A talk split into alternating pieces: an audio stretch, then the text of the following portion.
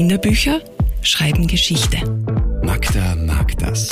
Radio Superfly liest junge Bücher. Mit dem Bilderbuch Der Winter des Eichhörnchens ist Werner Holzwart und Merdad Zaheri ein gefühlvolles Kunstwerk gelungen. Vielschichtig erzählt es aus dem Leben eines Eichhörnchens, vom Sammeln und Vergraben von Nüssen und von der Kunst, sie wiederzufinden. Und doch auch so viel mehr. Jahr um Jahr vergräbt das Eichhörnchen die Nüsse, um sich einen Vorrat für den Winter zu schaffen. Mit Freude findet es sie wieder, Winter um Winter. Doch das Eichhörnchen wird älter, vergisst immer mehr seiner Verstecke, findet immer weniger seinen Vorrat und vergisst schließlich sogar, was es eigentlich sucht. Wozu die ganze Suche? Der Wald beobachtet das Eichhörnchen und weiß Bescheid.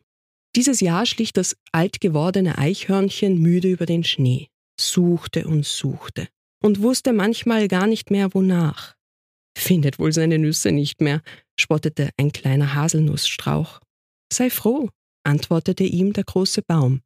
Wenn es alle fressen würde, die es vergraben hat, würde es uns nicht geben.